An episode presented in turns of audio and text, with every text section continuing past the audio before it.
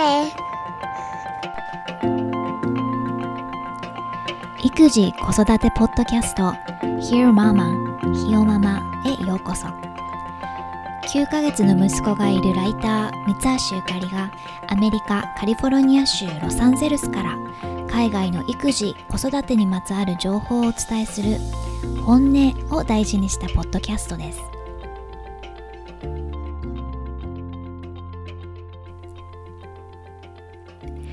今週の育児子育てネタは、えっ、ー、と、ニューヨークタイムズの記事を紹介したいと思います。えっと、小児科医の女性、ペリー・クラスさんっていうのかな？が、えー、寄稿している記事です。で、タイトルが、えー、Sometimes Parenting is Boring、えー、サブタイトルが Taking care of a young child can be the most fascinating thing in the world But there are times, let's face it, when it is not. 幼い子供の面倒を見るのは世界でも最も素晴らしいことでもあるけれど、正直に言ってそうじゃない時だってあるよねって感じ？で、えっ、ー、と、記事結構長いので、ほんの一部だけ紹介しますね。じゃあまず原文を読みます。It's a recurring trope that parents find that taking care of a small child can be boring, and they feel profoundly guilty about it. Babies are boring, toddlers are boring, mothers are bored, and fathers are bored. Yes, there are those who are naturally gifted and find every moment fascinating.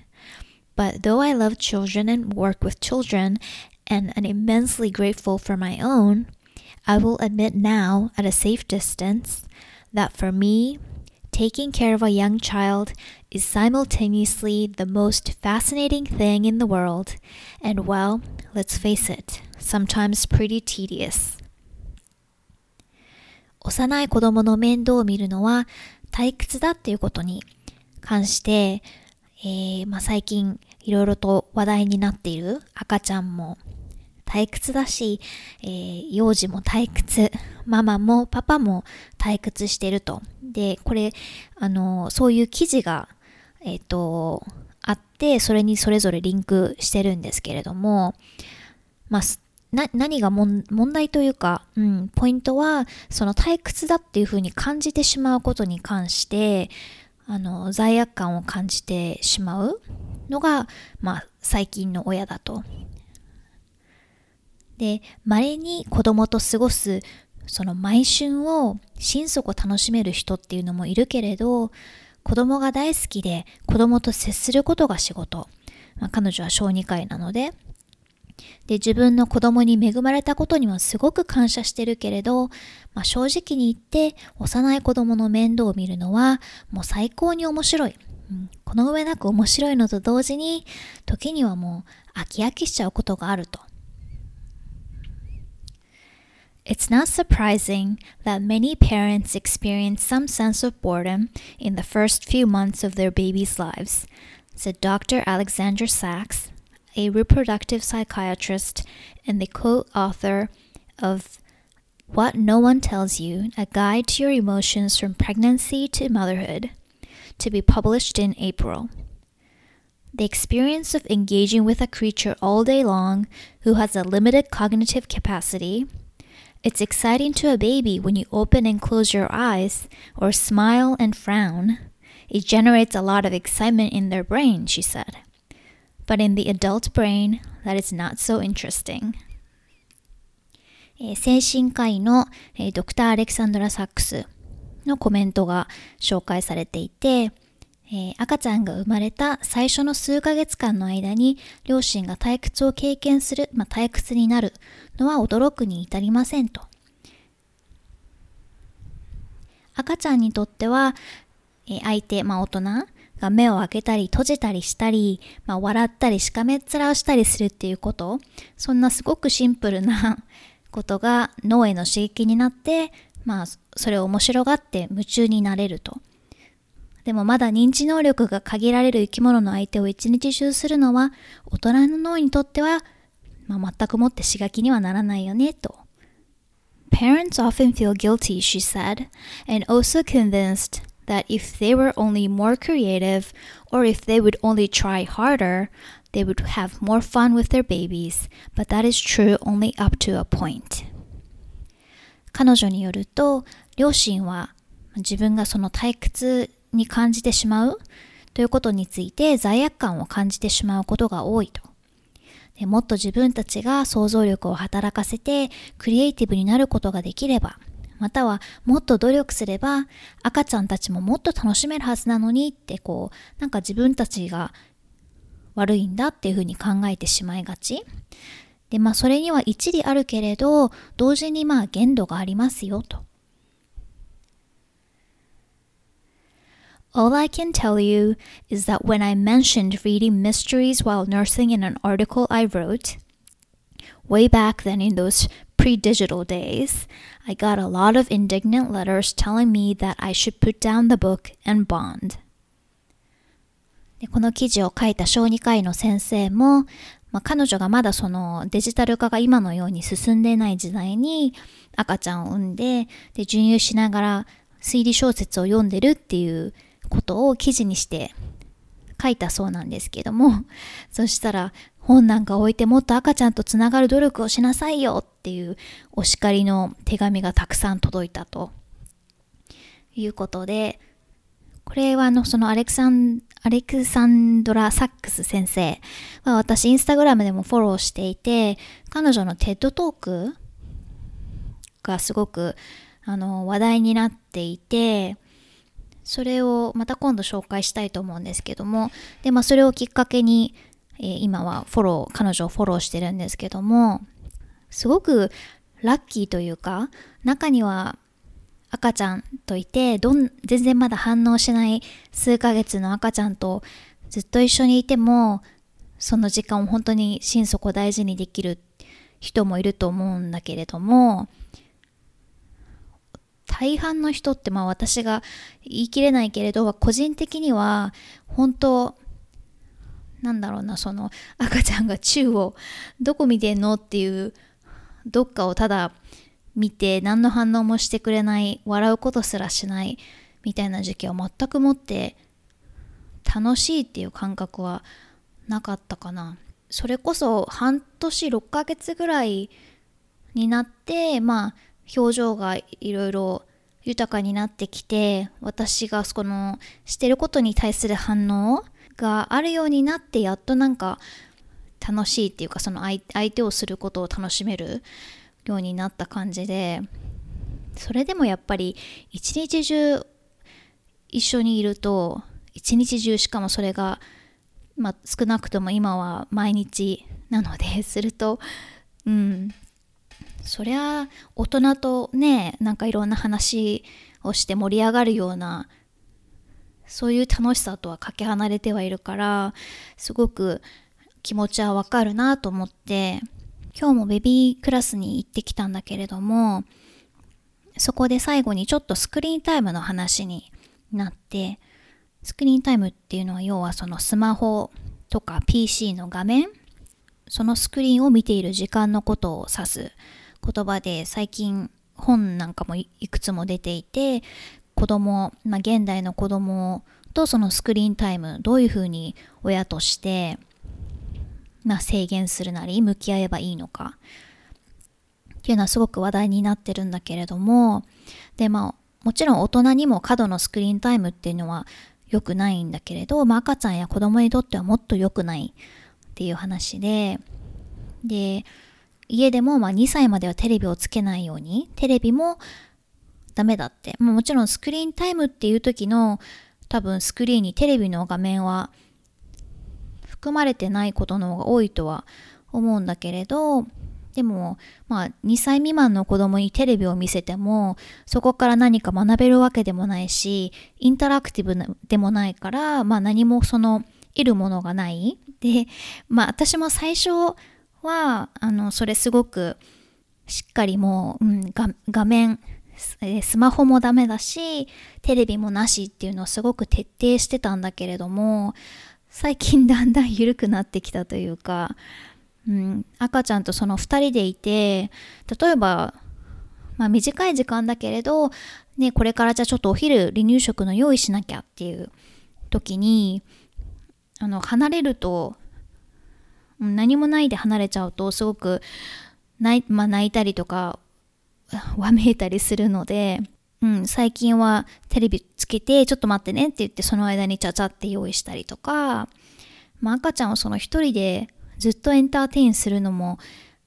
きついし家の中のその必要最低限のことを済ます済ませるためにもまあ頼っちゃうかなっていうのが現現状で。うんあんまりなんかこれって本当人によって全く意識してないっていう人もいれば厳しくこうルールを設けている、ね、週に何時間とか週末だけとかいろいろあるらしいんだけれどもそういう何というかとにかくまあ今このポッドキャストをやるためにいろいろその育児子育てネタの情報をネットで、まあ、毎日のように摂取しているんだけれどすごく共通するテーマとしてその近代のその育児子育てまたは親に対して求められること、まあ、世間だったり、うん、周囲があの求めることがすごくこう敷居が高いっていうか、うん、うん、昔だったら全然気にしなかったようなことを今はこれはダメだ、こうしない方がいいらしい、あれが、あれがいいらしい、あっちの方がもっといいらしいとか、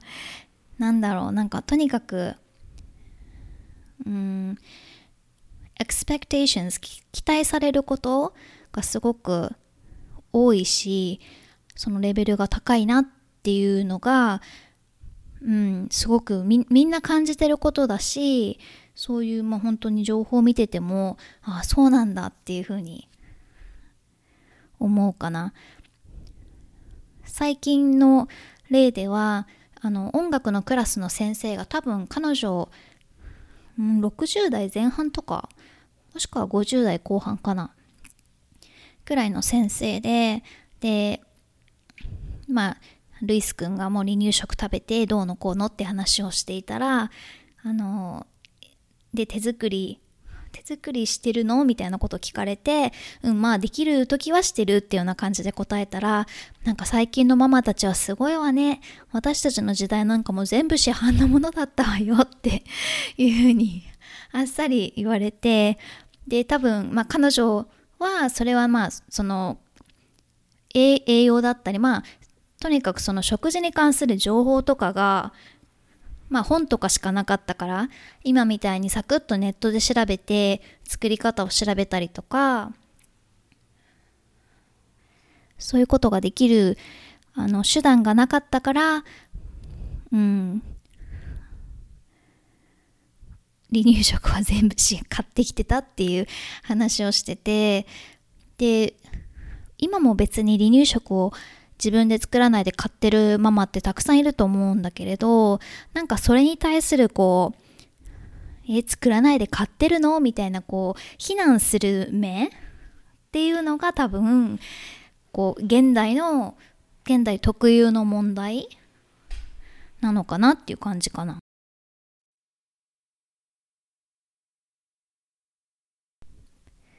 編集後期えー、今週はそう最近ね、うん、旦那さんが出張が続いていて1回は日本に、えー、出張2週1週間ぐらい行っててで今回はまた、ま、あのアメリカ国内だけれどまた出張でなんかだんだん 2人でルイス君と2人でいることにいる期間があることに慣れてきた感じかな。うん。まあ今回はあともうちょっと2日ぐらいすれば帰ってくるからいいんだけれど、うん。みんなはそうやってもうパートナーのパートナーというか旦那さんなりが出張に行っちゃって自分だけのワンオペって時にどうしてますか？私はとにかくあのもう少しねルイスが大きくなって公園に行って遊んで走り回ってとかってことができればまた違うんだろうけど今は基本ねそのお家にいるか、まあ、お散歩に行くって言っても、まあ、バギーに乗せてお散歩に行くかっていう感じなのでまあもちろん今日みたいにそのベビークラスに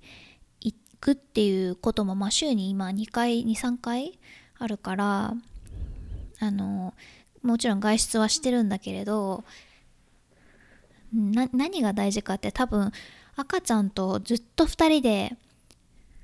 いるとまあ今特に、まあ、彼言葉すら発せられないし、ね、会話は当然できないのでそうするとなんかこうやっぱり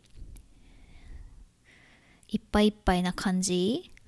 になっちゃうお腹いっぱいってなっちゃう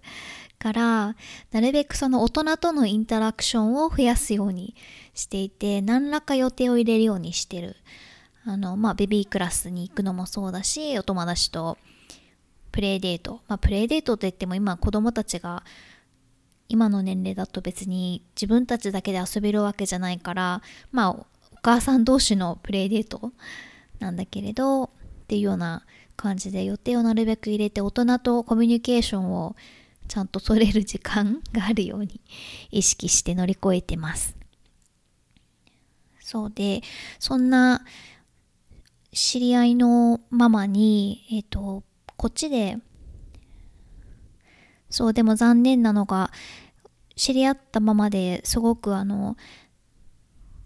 そ彼女の赤ちゃんの方が多分1ヶ月2ヶ月ぐらいお雷聞こえたかな？え、お兄さんなんだけれどあの知り合ってねそうお誕生日会にも呼んでもらって行ったりとかしてて家も